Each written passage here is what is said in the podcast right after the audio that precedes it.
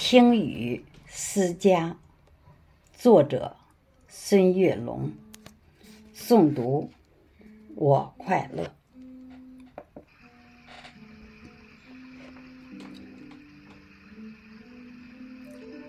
斑驳的旧瓦片，雨滴在把从前敲打，圆滑在撞击的一瞬间，分身出许多的往事嘈杂。那满是笑声的院中枣树，那满是追逐的。石像脚步，压水机还在那里静默涂鸦。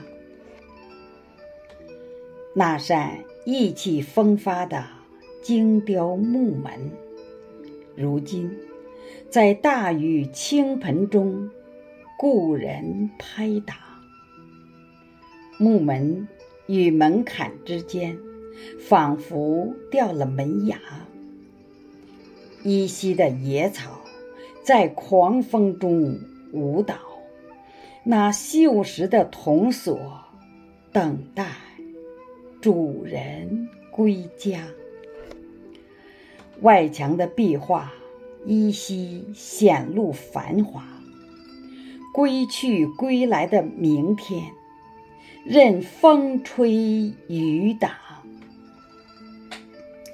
几十年的记忆。